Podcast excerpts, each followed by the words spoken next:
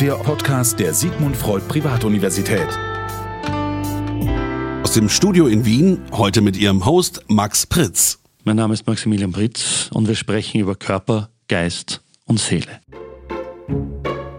Herzlich willkommen zu unserer allerersten Folge unseres Podcasts. Wir haben heute einen ganz besonderen Gast. Er ist Psychotherapeut, Psychologe, Autor und vor allem Rektor unserer Universität, Professor Dr. Alfred Pritz. Einen schönen guten Tag. Hallo.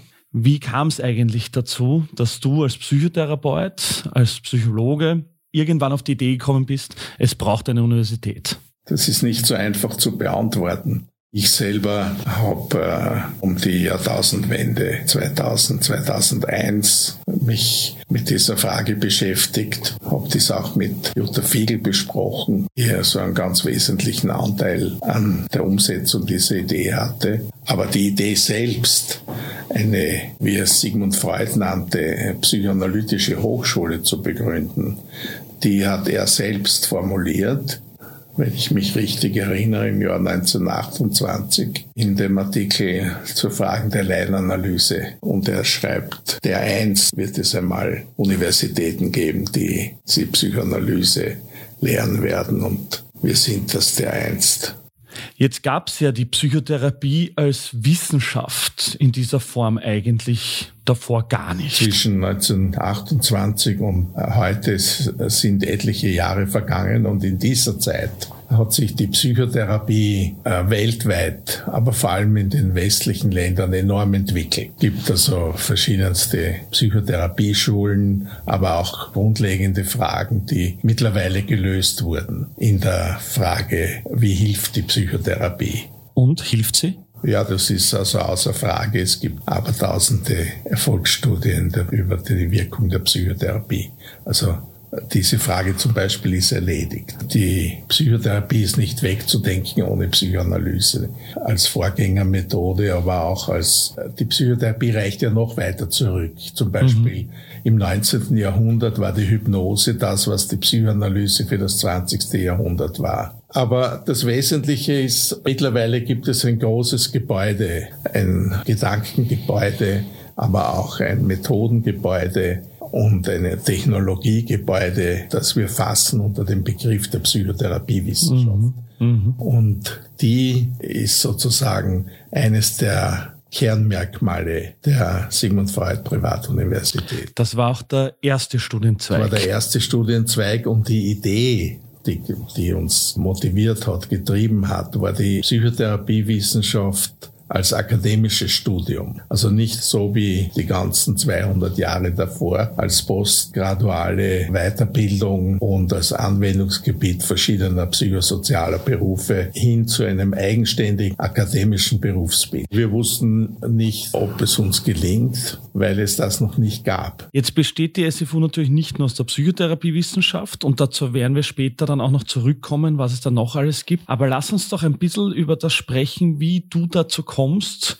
dass sowas überhaupt möglich war. Weil dazu gehört ja viel Erfolg, viel Scheitern, viel Glück manchmal vielleicht auch. Jetzt gibt's natürlich Theorien von Glidewell, äh, Johnson und anderen, die sagen, jemand muss schon ganz lang in einem Fach unterwegs sein, damit Bahnbrechendes irgendwann passieren kann. Du warst ja jemand, der schon lange, lange Zeit in diesem Feld unterwegs war, bevor es dann zu der Gründung dieser Universität kam. Ich äh, habe verschiedene Psychotherapieausbildungen gemacht mhm. und habe mich dann eigentlich der Psychoanalyse zugewandt, mhm. von, dem, von der Methodik her. Aber ich habe 37 Jahre bei der Gebietskrankenkasse als Psychotherapeut gearbeitet und habe dann in den, also habe mehrere Jahrzehnte an Psychotherapieerfahrung gehabt. Mittlerweile sind es über 40 Jahre. Ein wesentlicher Einschnitt in meinem Leben war die Arbeit an einem Psychotherapiegesetz und einem, einem Psychologengesetz. In Österreich? In Österreich. Aha, ja. Das gab's also auch noch nicht. Wie ist denn das passiert? Und dass die Krankenkassen für Psychotherapieleistungen zahlen. Das Gesetz wurde 1990 im im österreichischen Parlament beschlossen und die Kassenleistung 1991. Seitdem äh, zahlt die öffentliche Hand Psychotherapieleistung. Aber das heißt bis 1990 und später noch mit der Gründung der SFU, was Was war davor Wilder Westen? Weil ja. es gab ja schon Psychotherapie davor. Ja, das war sozusagen im Schatten der Gesellschaft. Es gab keine definierte Ausbildung, es gab kein Berufsbild. Manche betrieben Psychotherapie unter dem Titel Psychologe, andere unter dem Titel Psychiater, mhm. äh, wieder andere einfach ohne einen anderen Beruf zu haben. Also es war sozusagen Wilder Westen unter Anführungszeichen, ja. Weil es keine Toten gab. Ja. Meistens. Sagen unter, unter Anführungszeichen. Ja. Aber es war vor allem als gesellschaftliche Kraft nicht wirklich sichtbar. Das heißt, dieser Wunsch oder auch dieses Gelingen dann natürlich auch des Psychotherapiegesetzes, woraus ist das entstanden? Weil auf der einen Seite ist klar, der Wilde Westen hat den Nachteil, man ist kein legitimierter Berufsstand. Der Vorteil ist, eigentlich hat wahrscheinlich jeder mehr oder minder sein eigenes Süppchen kochen können. Und wieso hat dich dann irgendwann so beschäftigt, dass du das Gefühl gehabt hast, da muss es eine Änderung geben? Ja, ich kann vielleicht eine Anekdote dazu sagen. Gern. Ich hatte ein Gespräch mit dem Generaldirektor des, Sozial des Sozialversicherungsverbandes, mhm. wo es darum ging, ein, äh, wir wollten eine Angleichung der nichtärztlichen Psychotherapie mit der Psychotherapie in der Ambulanz, in der ich gearbeitet habe. Mhm. Und er sagt zu mir, Herr Britz, Sie existieren nicht. Wobei Aha. ich sage, gesagt habe, äh, interessante Überlegung, aber, aber was meinen Sie eigentlich damit? Ja. Dann sagt er, es gibt Sie als gesetzlich definierten Beruf nicht. Und daher kann man auch nichts tun. Und die meisten hätten dann wahrscheinlich beschlossen, ja gut, dann kann man eh nichts machen. Ja, genau. Ja, jetzt ist also aber das, da, das nicht der Anlass, ja. sondern es ja. war eine Anekdote äh, Jahre davor vor meinem Engagement. Und das Engagement war mehrfach determiniert natürlich. Ein Punkt war, dass ich gesehen habe, den Bedarf an, an psychotherapeutischer Hilfe, den es gegeben hat, indem wir unglaublich viele Patienten hatten in der psychotherapeutischen mhm. Ambulanz mhm. und eigentlich gar nicht alle wirklich befriedigend behandeln konnten. Da war klar, das Thema ist, äh, das muss man größer sehen. Davor gab es bereits äh, eine Untersuchung von Stroh Oskar in den 70er Jahren, die das schon nachweist. Aber niemanden hat es interessiert. Diese Ideen, die wir hatten, die, die, die waren schon sozusagen im Raum. Aber niemand hat sie wirklich aufs Tableau gebracht. Niemand hat sie aufs Tableau gebracht. Und aufs Tableau gebracht habe es auch nicht ich, ja. sondern eigentlich, also ganz wesentlich Raul Schindler und, und Strotzka, die einen sogenannten Dachverband der psychotherapeutischen Vereine gegründet haben. Diese Gründung war natürlich ein, ein Urknall. Bis zu diesem Punkt hat man eigentlich sich gar nicht gekannt gegenseitig, gar nicht identifiziert mhm. als mhm. einem selben Feld in ähnlicher Weise tätiger. Mir war sehr schnell klar, dass das eine Zukunft hat, diese diese Plattform, wo sich Psychotherapeuten austauschen. Und wie kam es dann dazu, dass nicht ähm, Schindler Strotzka, sondern du mit einigen anderen, ich glaube der Sonnig war dabei, dann war, glaube ich, auch vom Gesundheitsministerium ein ganz wichtiger Jurist dabei. Wie kam es dazu, dass ihr dann diese Pioniere wurdet? Dieser Dachverband hat sich etwa viermal im Jahr getroffen. Bei einem dieser Sitzungen sagt Raul Schindler, ja, es geht nichts weiter, das Gesundheitsministerium will das nicht. Ich konnte mir das nicht vorstellen, dass diese erfahrenen Leute wie Strotzka und Schindler nicht, nicht weiterkommen und habe ersucht, ich würde gern auch einmal mit diesen Leuten reden. Ja. Und dann haben wir eine kleine Delegation zusammengesetzt, die Renate Frühmann, der Otto Lang, der leider schon äh, verstorben ist, und wir haben einen Juristen mitgenommen. Wir sind dort hingekommen und die zwei Top-Juristen und der junge Jurist, der später dann der Dr. Kiran, der, der Dr. Kiran mhm. das Gesetz auch formuliert hat, waren anwesend und diese Top-Juristen haben uns erklärt, also dass ein solches Gesetz nicht notwendig sei. Auf, eine, eine auf was, auf was ja, hinauf äh, eigentlich? Und, und zwar, weil das Ärztegesetz ohnehin schon die gesamte Heilkunde definiert. Und daher klar ist, dass nur Ärzte Psychotherapie machen dürfen. Mhm, also eine Art Monopolisierung. Auch die Idee der, der, des Erhalts der Monopolisierung für die Ärzte. Ja, das war für die ganz klar. Ja. Ich hatte das Gefühl, die kriegen überhaupt nicht mit, was sich in der Gesellschaft abspielt, sondern verteidigen nur den Status quo, den formalen Status quo. Und die Schlüsselszene war dann, dass der Anwalt gesagt hat, ob man eine gesetzliche Regelung braucht oder nicht, bestimmen nicht Sie, Herr Ministerialrat, sondern das Parlament. Und dann war mir plötzlich klar, das war ein richtiges Eureka-Erlebnis, ja. wir sind an der falschen Adresse. Wir müssen ins Parlament, um diese Frage zu klären. Ich bin äh, völlig glücklich aus dieser Sitzung gegangen, während die anderen deprimiert waren. Ich wusste, das war der falsche Weg, jetzt müssen wir diesen Weg wählen. Haben sofort begonnen, mit den äh, Abgeordneten der verschiedenen Parteien zu sprechen und ja. haben großes Gehör gefunden. Dann bekomme ich einen Anruf von Seiten des Ministeriums, wir sollen eine Arbeitsgruppe zusammenstellen. Das haben wir gemacht und dann haben wir mit, den Juristen, mit dem Juristen dieses Gesetz formuliert. Mhm. Dr. Kieren gebührt die Ehre, dass er es auch groß genug konzipiert mhm. hatte, so dass man sagen kann, das ist ein Berufsgesetz. Ja. Nicht nur eine Erlaubnis. Begonnen hat es 1985. Mhm und 1990 wurde es einstimmig im Parlament beschlossen. Fünf Jahre hat das dauert. Was auch wichtig war, zugleich mit der Konzeption eines Psychologengesetzes. Also es gab zwei Materien, damit klar ist, Psychotherapie Psychologie. Getrennt, separat voneinander. Unterschiedliche Berufe. Das war ja noch in einer Zeit, wo mentale Gesundheit noch nicht so präsent war in, in den Medien, auch noch nicht so en vogue war, wie es heute ist, wo es ja Differenzierung oft auch in der Gesellschaft gibt, wo es relativ gering stigmatisierte Zugänge oft auch zu psychischen Leiden und der Hilfe nein, nein, dessen gibt. Das war ja noch weit vor dieser Zeit. Ja, genau. Wieso glaubst du, ist es trotzdem gelungen? Weil heutzutage könnte man gut nachvollziehen, warum das sofort Gehör findet. Aber zu der Zeit damals war das ja eine alienartige Geschichte eigentlich. Zu unserer Überraschung war es nicht so alien, wie wir früher gedacht hatten, sondern es gab schon einen breiten gesellschaftlichen Konsens über die Wertschätzung der Psychotherapie. Die Idee, es sozusagen gesetzlich zu fassen, war natürlich auch mit dem Bedürfnis, Kontrolle auszuüben, Qualitätssicherung auszuüben. Ja. Das ist auch im Wesentlichen gelungen durch das Vorschreiben einer relativ umfangreichen Ausbildung dann hat's aber nochmal gute zehn Jahre und ein bisschen was gebraucht, bis es die Sigmund Freud Universität gegeben hat.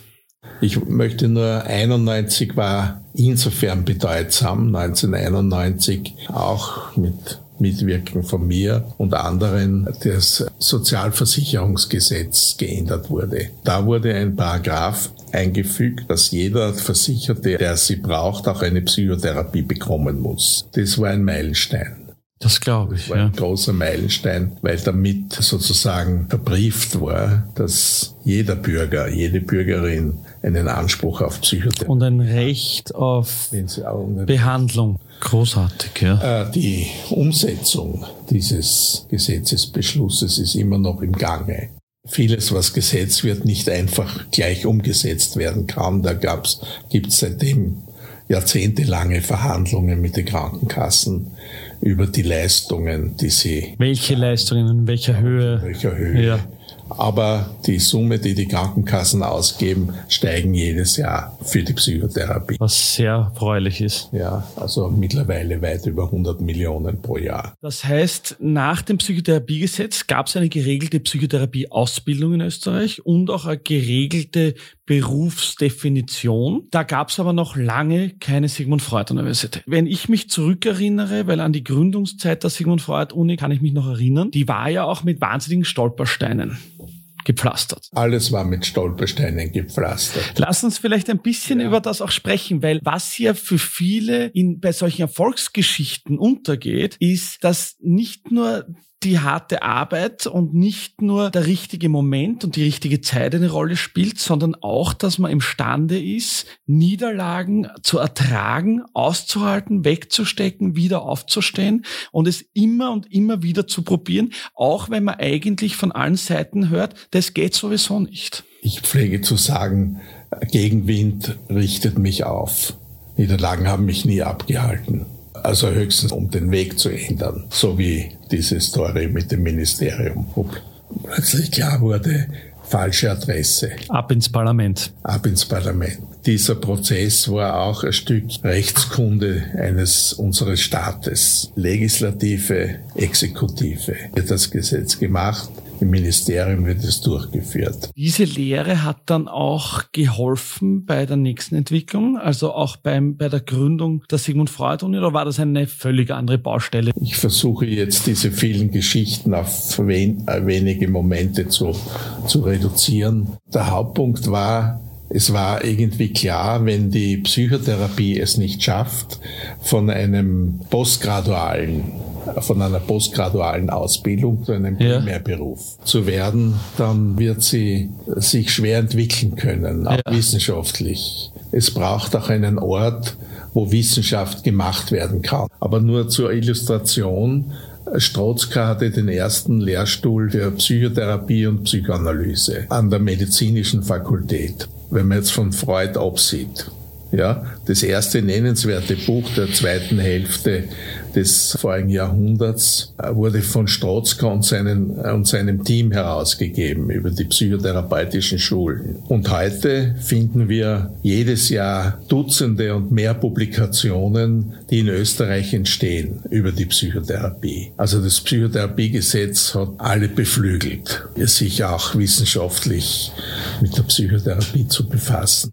Das heißt, dir und dem Team, also damals, wenn ich mich recht erinnere, gab es die Elisabeth Wikokal, den Heinz Laubreuter, die Jutta Fiegel und dich, ist irgendwann klar geworden, ihr wart, glaube ich, alle Psychotherapeuten, es braucht diese Primärausbildung. Es braucht sie, damit wissenschaftlich was passieren kann. Ja, vor allem äh, eine akademische Ausbildung, ja. also an einer Universität. Wir hatten natürlich auch wieder vorher schon Versuche gemacht, die Psychotherapie an der Wiener Universität zu verankern. Ah, die Versuche gab es schon? Ja, natürlich, aber sind gescheitert. Woran sind die denn gescheitert? Ja, dass der Senat der Universität sich gar nicht damit befassen wollte. Mhm. Der so Studiengänge. Jetzt, 30, 25, naja, 20 Jahre später, gibt's ja an staatlichen Universitäten ja. erste ernstzunehmende Versuche. Ja. Das heißt, ihr zu viert wart 20 Jahre, 25 Jahre vor eurer Zeit. Ja. Wir waren übrigens nicht allein. Aha. Ja, wir, äh, man darf ja das nie personalisieren und sagen, ja. der war's und der hat die Idee gehabt, sondern es hat immer eine Geschichte, an der viele Menschen beteiligt sind. Es gab gleichzeitig, wie wir den Antrag gestellt haben für die Akkreditierung unserer Universität, gab es eine zweite Gruppe, die Ähnliches vorhatte, aber dann nicht durchgekommen ist mit ihrem Anliegen. Ja, es war sozusagen irgendwie im Raum, dass etwas, ich hatte noch die Idee vorher, äh, eine Fachhochschule zu gründen. Das hat aber niemanden interessiert. Und der Universität natürlich schon. Auch nicht, Aha. sondern wir waren eben ein paar. Ja. Viele der, der guten Denker und, und gebildeten Kollegen hatten schlechte Erfahrungen mit den Universitäten, während sie studiert haben. Die waren oft nur theoretisch und hatten also wenig Bezug zu dem, was sie dann noch im, im Leben gemacht Das heißt, die Brücke zwischen Theorie und Praxis, Praxis wurde nie wirklich nie, gespannt. Also in unserem Fach nicht. Daher haben sie sich auch nur sowas vorstellen können und sowas wollte niemand. Ich auch nicht im ja. Übrigen. Sondern wir wollten eben eine Konzeption, so wie wir sie heute haben.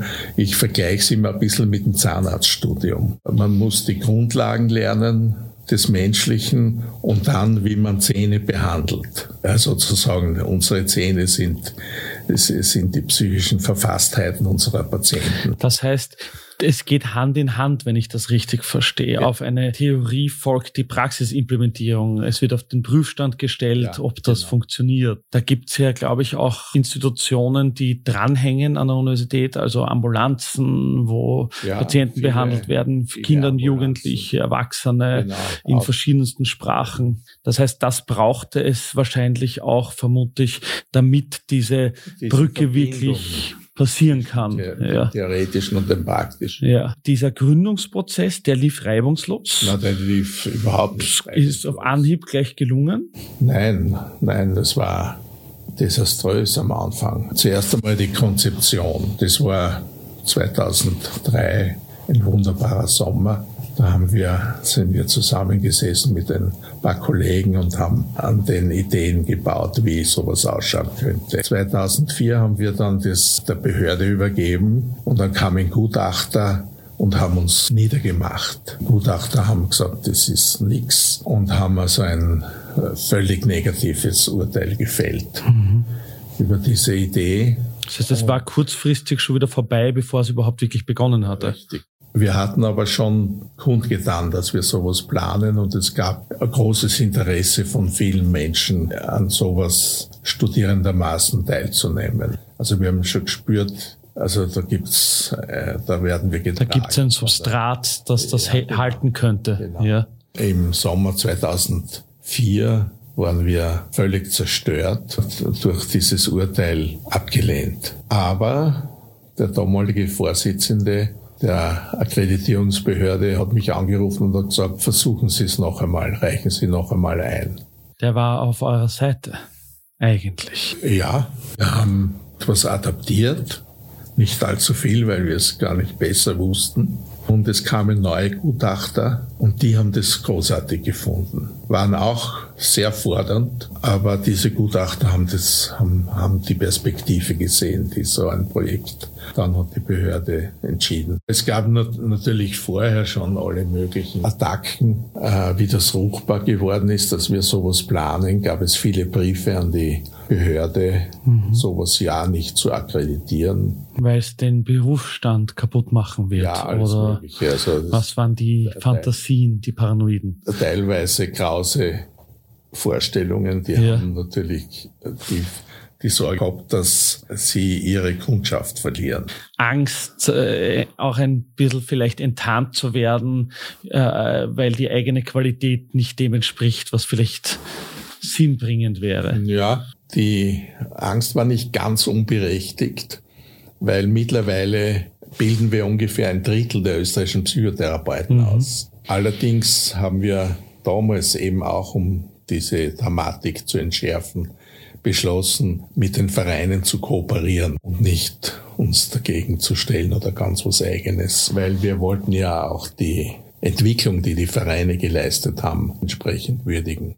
Aber es gab im Vorfeld natürlich viele Attacken, wie zum Beispiel diese Briefe an die Behörde. Und dann gab es alle möglichen Artikel, eigentlich durchwegs gegen uns. Einer hat mich damals ziemlich erbittert. Das war ein Artikel in einer psychoanalytischen Zeitschrift, wo ich mehr oder weniger dargestellt werde als Psychopath, dem nichts gelingt.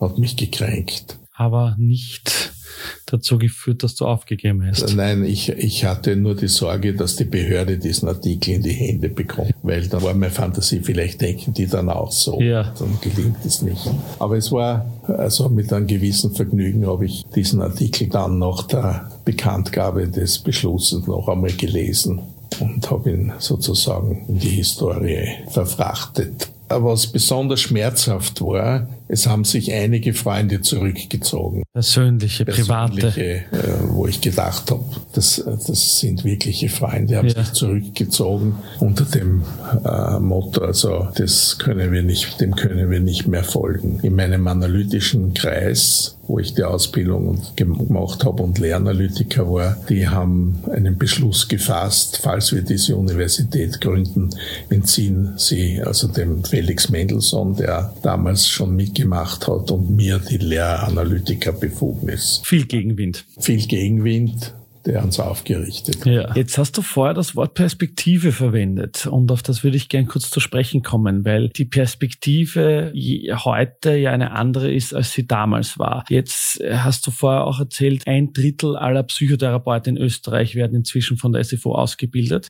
Aber nicht nur ein Drittel aller Psychotherapeuten werden von der SFO ausgebildet, sondern eigentlich ein gutes Drittel aller Privatuniversitätsstudenten in Österreich werden von der SFO ausgebildet. Das betrifft nicht nur die Psychotherapiewissenschaft und nicht nur Psychotherapeutinnen und Psychotherapeuten, die daraus hervorgegangen sind, sondern inzwischen ja neben Standorten im Ausland vor allem vier Fakultäten, die in Wien beheimatet sind wieso gibt's vier Fakultäten? Und was ist eigentlich die Idee gewesen, das in so eine Breite auch ja. äh, zu verändern? Wir sind mit der Gründung der Psychotherapiewissenschaft in ein sehr altes, schäbiges Gebäude eingezogen im dritten mhm. Bezirk in der Schnirchgasse. Ja. Es hat alles funktioniert, aber es war sehr unansehnlich. Ja. Es war klar, wenn wir realisieren wollen, brauchen wir ein schönes Haus. Im Zuge dieser Diskussion war die Frage, da hatten wir dann schon eine zweite Fakultät für Psychologie, auch um deutlich zu machen, Psychotherapie ist ein Thema und die Psychologie. Beide haben ihre Alleinstellungsmerkmale und beide können nebeneinander und auch miteinander koexistieren. Genau. Und dann haben wir eben dieses Haus gebaut und dann war klar, wir waren kühn unterwegs, aber auch vorsichtig. Mhm. Wir müssen die SFU auf eine breitere Basis stellen. Ja. Sonst, wenn einmal Psycho keine Konjunktur hat, wie bezahlen wir das Gebäude? Und man weiß ja nicht, wie der Zeitgeist weht. Ja? Bis jetzt weht er in unsere Richtung. War aber so in dieser Form ja nicht zu 100 Prozent vorherzusagen. Ja, war nicht vorherzusagen. Mhm. Was passt zur Psychologie und zur Psychotherapie und das war Medizin und die Rechtswissenschaften. Deswegen, weil sie auch eine hermeneutische Wissenschaft sind. Bei, den einen, bei der einen Profession geht es um die Geschichten der Patienten. Bei der anderen Profession geht es auch darum, dass der Anwalt die Geschichte richtig erzählt und auch interpretieren kann. Das heißt, es geht immer zu einem gewissen Teil ja, wie du richtig sagst, ums Hermeneutische, aber eben auch ums Verstehen von Mechanismen, von Mustern, von wie wir Menschen auch funktionieren. Ja, das haben wir umgesetzt.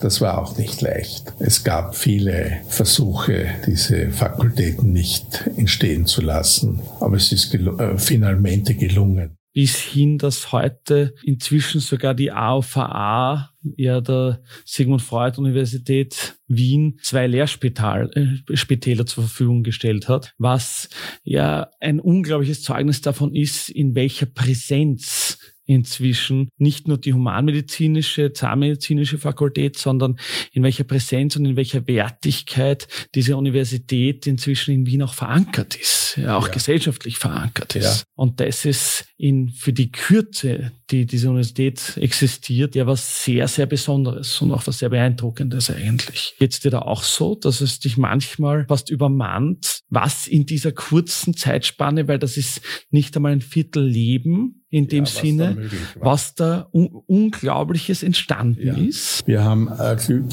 wir haben also oft Glück gehabt, ja. aber besonderes Glück haben wir mit unseren Mitarbeitern. Ja. Das muss ich auch sagen. Bis hinunter sind alle mit einem ziemlichen Spirit versehen. Den man heute oft noch den, spürt. Den man heute auch spürt. Ja. Ich finde, vor allem in Richtung, äh, dass die Studenten nicht lästig sind, sondern äh, dass wir gern mit unseren Studenten arbeiten. Ich habe unlängst von einem Studenten gehört, der ein Wechselstudent ist. Auch die gibt's bei uns ja inzwischen, ja. der aus Innsbruck gewechselt ist und gesagt hat, dort traf er immer auf Lehrende, die gesagt haben, so, jetzt unterrichte ich kurz und dann kann ich endlich wieder zurück zu meiner Forschung. Genau das Gegenteil erlebe ich hier oft. Und das, glaube ich, scheint auch für die Studenten ganz wichtig zu sein, euch auch immer ganz wichtig gewesen zu sein, als Gründer, als Gesellschafter, dass diese wirkliche Beziehung zwischen Lehrenden und Studenten nicht nur sein darf, sondern auch wirklich gefördert wird. Der Slogan wäre eigentlich fordern und fördern. Wir machen es unseren Studenten nicht leicht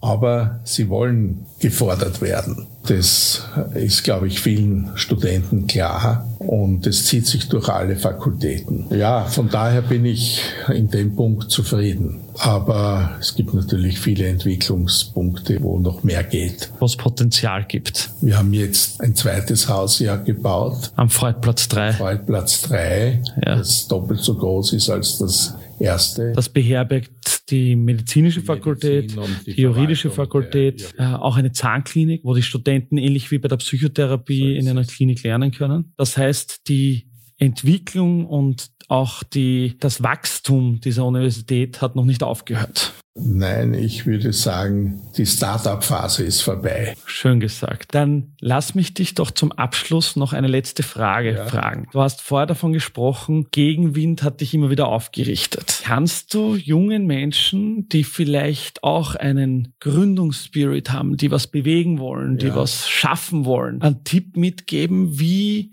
wie kommt es dazu, dass man so wird? Wie kommt es dazu, dass man sich von den Niederlagen nicht niederschlagen lässt, sondern ja. eigentlich dieses Liegenbleiben gar nicht in Frage kommt? Da möchte ich eine, eine Anekdote von Hobsbawm, einem berühmten Historiker, zitieren. Der war schon über 90, als er gefragt wurde, was ist wichtig im Leben? Und er hat gesagt, don't give up. Schön. Dann sage ich vielen herzlichen Dank, Herr Professor Pritz, Autor, Psychoanalytiker, Psychotherapeut, Rektor der Sigmund Freud Privatuniversität in Wien, Linz, Berlin, Ljubljana, Mailand und Paris. Ich wünsche noch einen schönen Nachmittag und an alle Hörer, ich hoffe, Ihnen hat unser heutiger Videocast, Schrägstrich Podcast zugesagt. Alles Gute. Der offizielle Podcast der Sigmund Freud Privatuniversität. Eine Produktion der Podcast 1 GmbH.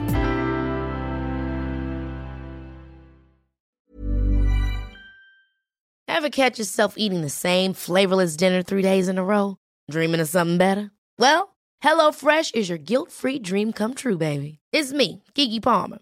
Let's wake up those taste buds with hot, juicy pecan-crusted chicken or garlic butter shrimp scampi.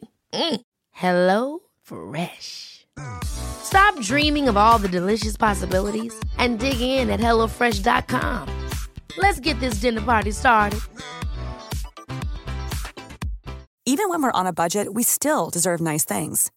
Quince is a place to scoop up stunning high end goods for 50 to 80% less than similar brands. They have buttery soft cashmere sweaters starting at $50, luxurious Italian leather bags, and so much more. Plus, Quince only works with factories that use safe, ethical, and responsible manufacturing. Get the high-end goods you'll love without the high price tag with Quince. Go to quince.com/style for free shipping and 365-day returns.